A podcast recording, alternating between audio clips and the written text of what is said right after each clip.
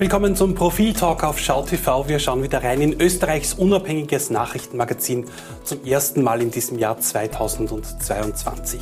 Vor rund einem Jahr hat diese Geschichte für Aufregung und für ja, Entsetzen gesorgt. Die Abschiebung der damals zwölfjährigen Tina gemeinsam mit ihrer Mutter und ihrer kleineren Schwester nach Georgien. Jetzt ist Tina wieder zurück in Österreich. Und zurück nach Österreich begleitet hat sie Profiljournalistin Edith Meinhardt und die ist jetzt bei mir. Edith, schön, dass du da bist, freut mich. Hallo, guten Tag. Fangen wir von vorne an. Vor einem Jahr hat dieser Fall für Aufregung gesorgt. Warum genau dieser Fall? Das war wahrscheinlich äh, ein, ein Zufall der Geschichte, muss man ehrlicherweise sagen, weil die Tina zum Gesicht einer politischen Debatte über Kinderabschiebungen wurde, die auch viele andere Kinder betrifft. Sie ist damals in das Gymnasium an der Stubenbastei gegangen und wurde von einem Tag auf den anderen mit ihrer, mit ihrer Mutter, also mit der Schwester und mhm. der Mutter, gemeinsam in Schubhaft genommen und die Schule war damals gerade im Lockdown und ihre Mitschülerinnen und der Schulsprecher haben gesagt, da müssen sie was unternehmen. Und dann gab es vor dem Schubhaftgebäude äh, in der Wiener Zinnergasse Proteste, der, dem sich dann immer mehr Menschen angeschlossen haben. Medien wurden, Aufmerksamkeit, äh, wurden aufmerksam. Entschuldigung. Ähm, also es war ein Fall von vielen. Es ist ja auch in dem gleichen Flieger noch ein äh, Mädchen und ein Bursche nach Armenien abgeschoben worden, die nicht so viel Aufmerksamkeit bekommen haben. Mhm. Also es ist damals wirklich hart durchgegriffen worden. Tina war jetzt gemeinsam mit der Mama und mit der kleineren Schwester ein Jahr in Georgien. Du hast sie jetzt kurz vor Silvester zurückbegleitet nach Österreich. Schauen wir mal nach Georgien. Wie hast du die Situation von ihr dort erlebt? Was hat sie vor allem in diesem Jahr dort erlebt? Also sie war die ersten neun Monate im Dorf ihrer Oma. Und da muss man dazu sagen, dass die Dörfer in Georgien Abwanderungsdörfer sind. Es gibt dort kaum junge Leute, es sind nur mehr die Älteren dort, die haben dann ein paar Kühe, ein paar Schafe, äh, ernähren sich eigentlich von dem, was der Gemüsegarten und der Obstgarten hergibt. Für Junge gibt es da fast nichts zu tun. Viele Häuser stehen leer, fast jede Familie hat jemanden, der ausgewandert ist. Und sie hat versucht, in die Schule reinzukommen. Das ist ja nicht gelungen, weil die Schrift einfach sehr schwierig ist. Es ist, ein, ist nicht kyrillisch, es ist nicht Latein, ähm, sondern eine ganz eigene Schrift, die man wirklich neu lernen muss, die auch sehr schwierig ist. Das heißt, sie versteht zwar Georgisch, aber kann beim Lesen und beim Schreiben nicht mithalten mhm. und ist da eigentlich auf dem Niveau eines Kindes in der ersten Klasse Volksschule gewesen. Also sie hat es wirklich aus dieser Schullaufbahn herausgerissen. Sie hat eine Weile versucht, in Wien im Distance Learning mit ihren ehemaligen Schulkolleginnen mitzumachen. Aber wie die dann in den Präsenzunterricht zurückgegangen sind, ist das natürlich nicht mehr gegangen. Mhm. Äh, nach neun Monaten ist sie dann mit ihrer Mutter nach Tiflis gezogen und ähm, ja, sie hat gesagt, dass sie eigentlich einen sehr grauen und öden Alltag hat, weil auch dort sie keine Freunde hat. Sie hat ständig Kontakt gehalten mit ihren Freundinnen in Wien über WhatsApp. Also sie hat da, glaube ich, mehr mitgelebt in Wien, als sie in Georgien sich dann verwurzeln konnte. Mhm. Ähm, wenn man sich das jetzt so anschaut, ähm, du bist mit dem Anwalt hingeflogen, um Tina eben wieder nach Österreich zu holen. Wie hat der Anwalt das geschafft, dass das möglich wurde? Er hat sich sehr gut vorbereitet. So schwierig war es im Endeffekt nicht, weil sie kann jetzt einmal für 90 Tage hier bleiben. Das ist äh, eigentlich ohne Visa-Erfordernis. Also Georgier mhm. brauchen kein Visum. Und äh, dann wird er ein Schülervisum für sie beantragen. Das ist eigentlich der kritische Punkt. Äh, da hofft er, dass das gelingt, dass sie das bekommt. Ihre Mutter und ihre Schwester sind ja noch in Georgien. Sie wohnt jetzt bei einer Gastfamilie und sie möchte das Gymnasium hier fertig machen. Das würde mit einem Schülervisum gehen. Wie, wie, wie schaut es aus um die Situation der Mutter und der kleinen Schwester? Kommen die auch wieder nach Österreich oder bleiben die in Georgien? Also die bleiben jetzt einmal in Georgien, zumindest äh, wahrscheinlich bis Herbst. Nach einer Abschiebung gibt es eine 18-Monats-Frist, bevor man wieder einen Antrag stellen kann. Die Mutter ist allerdings äh, sehr ambitioniert, spricht viele Sprachen, ist eigentlich auch gut ausgebildet, hat in Tiflis äh, Deutsch studiert, spricht Russisch. Also möglicherweise hätte sie auch wirklich gute Chancen, als Schlüsselkraft in Österreich zu arbeiten. Welchen Spießrutenlauf ist denn das noch gewesen von Georgien nach Wien-Schwächert, sagen wir es mal so? Wie, wie nervenaufreibend? Es war ein bisschen nervenaufreibend, obwohl retrospektiv, nachdem dann alles gut gegangen ist, kann man sagen, vielleicht haben wir uns, waren wir einfach zu nervös. Mhm. Aber äh, es ist schon beim Check-in, hat es begonnen in Tiflis, aufregend gewesen, dass der Beamte dann sagt, was ist der Ninja-Pass? Und dann muss man das erklären, dass das ein in Österreich anerkanntes Dokument ist. Mhm. Ähm, und dann wurden die Impfbescheinigung, Genesung, Genesungsbescheid, äh, der aktuelle PCR-Test natürlich extrem genau kontrolliert.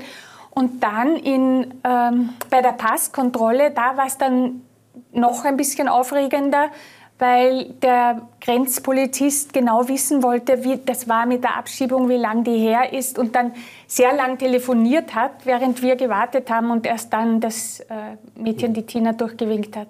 Wie schön war der Moment dann äh, bei der Landung in Wien-Schwächert? Der muss ehrlich sagen, selbst als äh, erfahrene Journalistin, der ging schon ans Herz, weil sie hat noch ihren schwarzen Koffer abgeholt. Das hat ein bisschen gedauert, weil der zuletzt kam.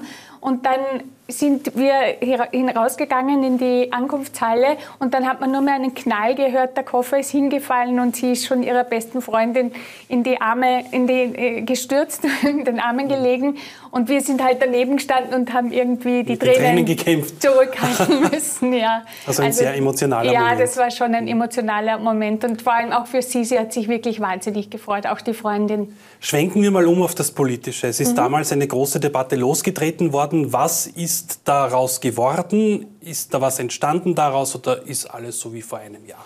Es hat eine Kindeswohlkommission gegeben unter der ehemaligen OGH-Präsidentin und NIOS-Abgeordneten äh, Irmgard Gries, der einen recht aufsehenerregenden Bericht äh, dann fabriziert hat und der Bericht enthält Empfehlungen, mhm. die ganz klar sagen, wie im Asylverfahren und im Bleiberechtsverfahren und bei Abschiebungen Kinder und Jugendliche behandelt werden sollen. Nämlich so, dass das Kindeswohl im Zentrum steht.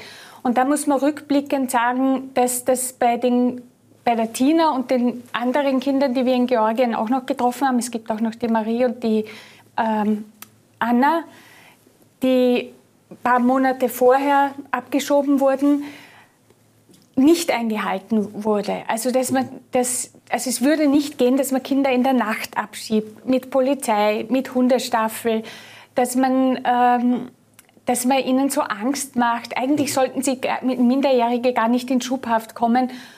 Was ist seither passiert? An der Praxis sagen alle Experten, hat sich eigentlich wenig geändert. Es wurden ein paar Richterinnen und Richter am Bundesverwaltungsgericht geschult, nicht aber am im Bundesamt für Fremdenwesen und Asyl, dem BFA, das die erste Instanz im Asylverfahren ist.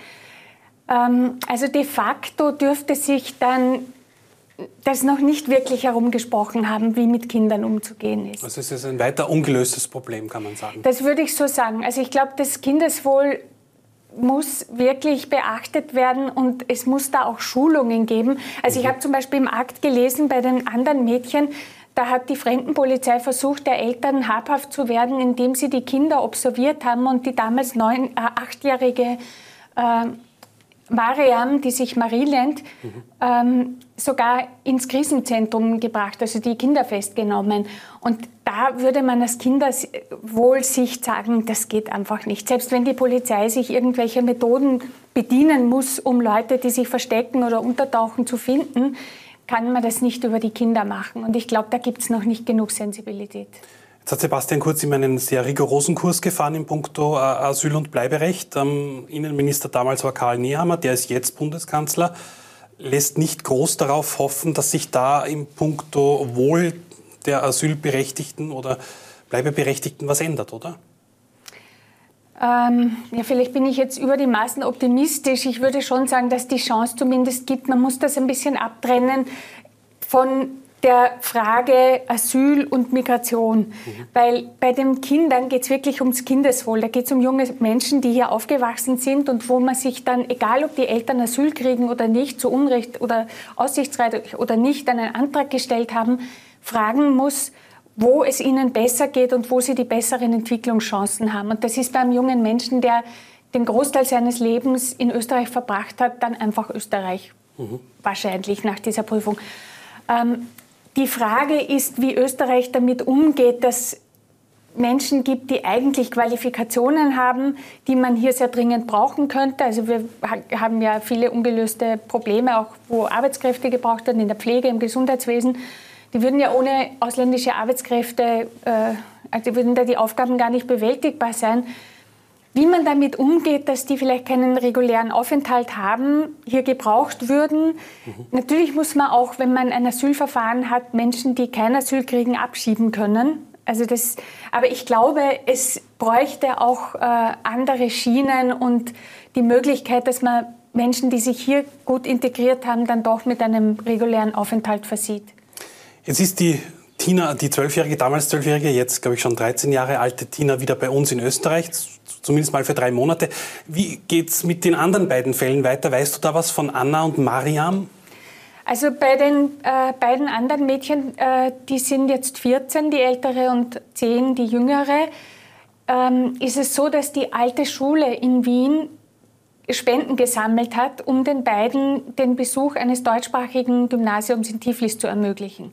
Das ist eine Privatschule, die sehr gut ist und die zwei haben jetzt zumindest den Vorteil, dass sie nicht in der schulischen Laufbahn so stark zurückgeworfen wurden wie die Tina. Dennoch sind sie einfach sozial in Wien verwurzelt. Also die Anna war zwei, wie ihre Eltern mit ihr nach Österreich gekommen sind. Die Mariam ist überhaupt hier geboren, die hat überhaupt kein Georgisch gekannt, die Schrift nicht äh, gekonnt, beide konnten die Schrift nicht. Also auch bei den beiden wird sich noch die Frage stellen, ob das Kindeswohl berücksichtigt ist, wenn, da, wenn man sie in Tiflis belässt. Edith, danke schön, dass du heute bei uns zu Gast warst. Alles über diese spektakuläre Story lesen Sie natürlich im neuen Profil. Schauen Sie da rein, wie auch bei uns. Bis zum nächsten Mal.